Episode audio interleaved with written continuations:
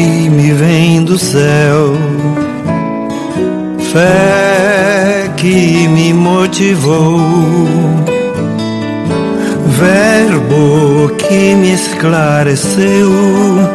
Sou resultado de um amor maior. Amados irmãos e irmãs, hoje é sábado, sábado da 15 quinta semana do tempo comum, dia que a gente sempre faz memória de Nossa Senhora no sábado.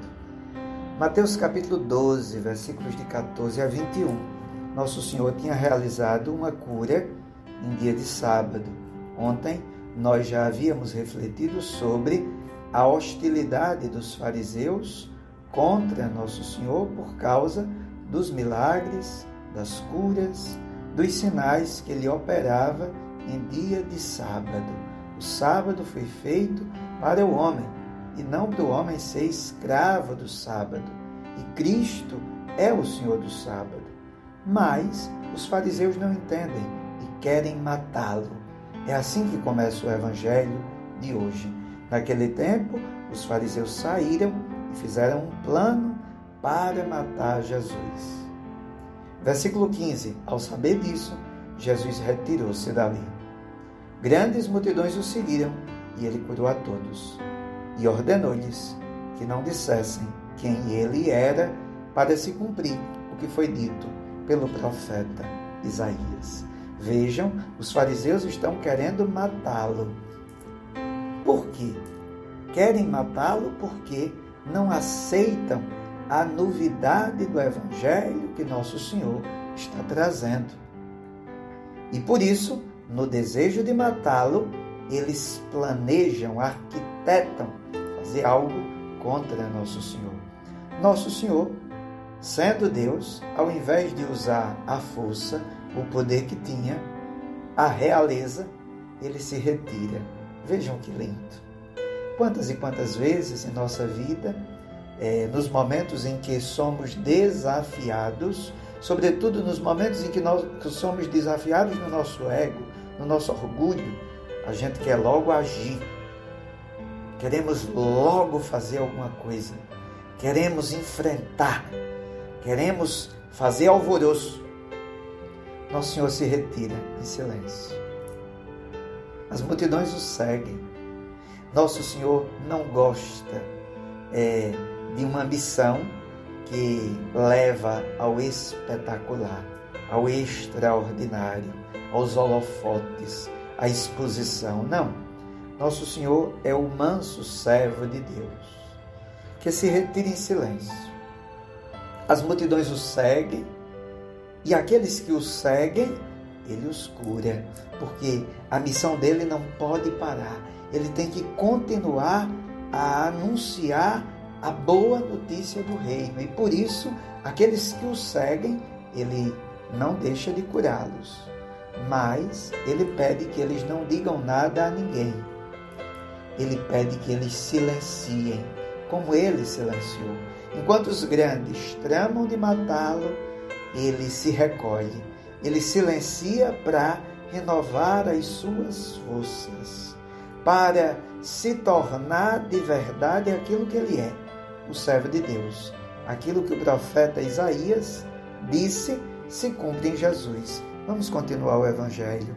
Eis o meu servo que escolhi, o meu amado, no qual coloco a minha afeição.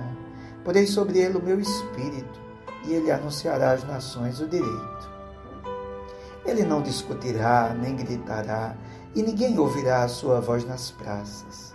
Não quebrará o caniço rachado, nem apagará o navio, o pavio que ainda fumega, até que faça triunfar o direito.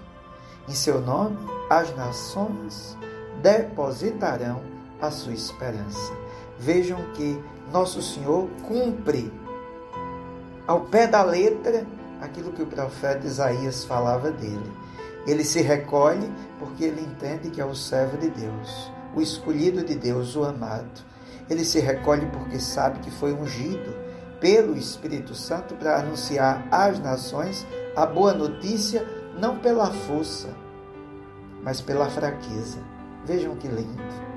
Ele não vai discutir, ele não vai brigar, ele não vai se confrontar com ninguém, mas ele vai, na sua mansidão e na sua humildade, dar às nações aquela esperança messiânica que todos almejavam, esperavam. O discípulo de Cristo é aquele que aprende de Nosso Senhor a se dispor do mesmo jeito. Em um mundo que busca os holofotes, o extraordinário, o espetacular, Nosso Senhor nos convida ao recolhimento, ao silêncio, a proclamarmos a boa notícia com nossa vida, a sermos servos sofredores que não só realizam os sinais de Nosso Senhor, mas que sabem testemunhar sofrendo com os outros, aprendendo das misérias humanas, aprendendo das realidades humanas, a se confrontar com as dores da humanidade e ser sinal de esperança para que a humanidade encontre alento, alívio, refúgio. Que nosso Senhor nos ajude a sermos discípulos como Ele, servos. E eu vos abençoe em nome do Pai, do Filho e do Espírito Santo. Amém.